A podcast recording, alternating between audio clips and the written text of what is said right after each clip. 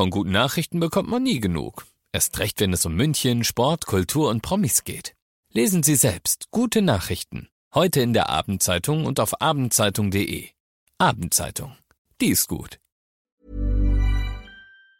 95.5 Charivari, das München Briefing, Münchens erster Nachrichtenpodcast. Mit Christoph Kreis und diesen Themen.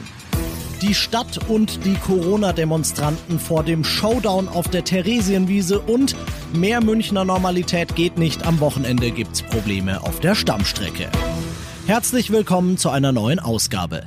Dieser Nachrichtenpodcast informiert euch täglich über alles, was ihr aus München wissen müsst. Jeden Tag gibt's zum Feierabend in fünf Minuten von mir alles Wichtige aus unserer Stadt, jederzeit als Podcast und jetzt um 17 und 18 Uhr im Radio. Morgen wird auf der Theresienwiese gegen die Corona-Maßnahmen demonstriert. Zehntausend Menschen wollen kommen. Das KVR hat aber eine klare Ansage gemacht. Statt den 10 dürfen nur 1000 Leute kommen. Dafür zu sorgen hat die Polizei. Sprecher Damian Kania erklärt den Schlachtplan. Wir werden am Samstag großflächig den Versammlungsraum auf der Theresienwiese abgittern. Es wird ähm, Einlasspunkte geben, wo nicht kontrolliert, aber gezählt wird.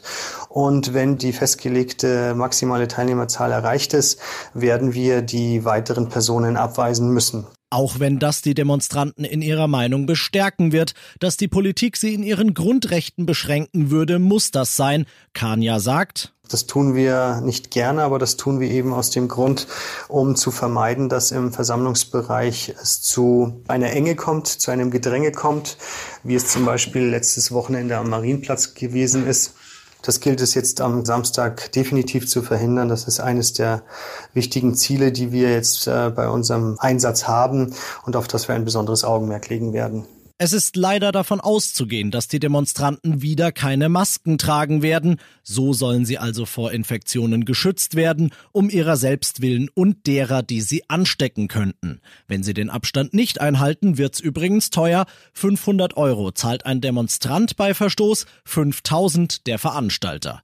Der scheint übrigens zum Äußersten bereit und will notfalls sogar bis vors Bundesverfassungsgericht ziehen, um den KVR-Beschluss zu kippen. Eine Entscheidung im Eilverfahren könnte dann erst morgen kurz vor knapp fallen. Los geht die Demo um 15 Uhr. Alle weiteren Infos zu diesem hitzigen Thema gibt's auf charivari.de. Zu den hitzigen Münchner Themen gehören normalerweise auch die Mieten, die Wiesen, der FC Bayern und die leidige S-Bahn. In den letzten Wochen ist die ein bisschen untergegangen, aber jetzt wird sie wieder akut. Von heute Abend um halb elf bis Montag früh um kurz vor fünf gibt's Instandhaltungsarbeiten auf der Stammstrecke. Es fährt also keine Bahn zwischen Pasing und dem Ostbahnhof. Als Ersatz fahren wie gehabt Ersatzbusse im 10 bis 15 Minuten Takt, samstags tagsüber sogar alle sieben Minuten. Minuten.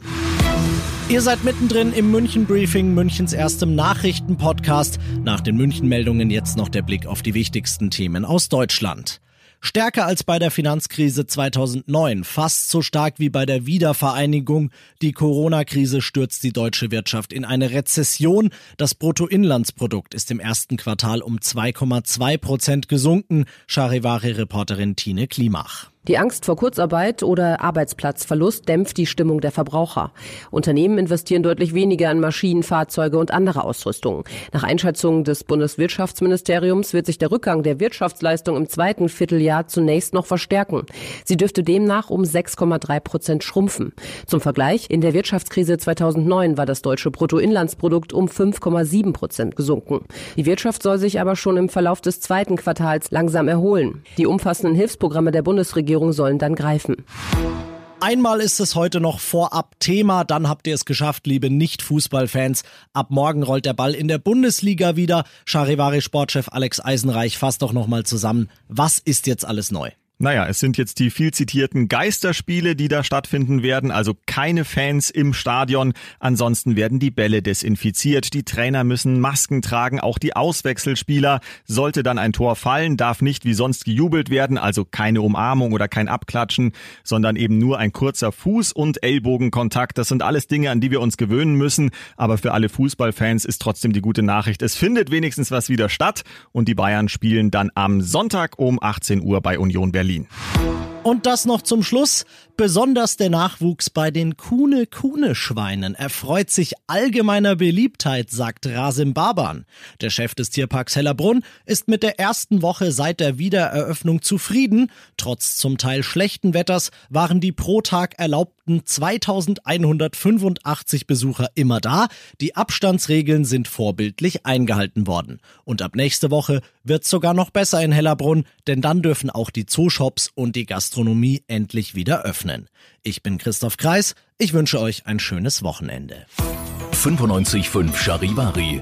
Wir sind München. Diesen Podcast jetzt abonnieren bei Spotify, iTunes, Alexa und charivari.de. Für das tägliche München-Update zum Feierabend. Ohne Stress. Jeden Tag auf euer Handy.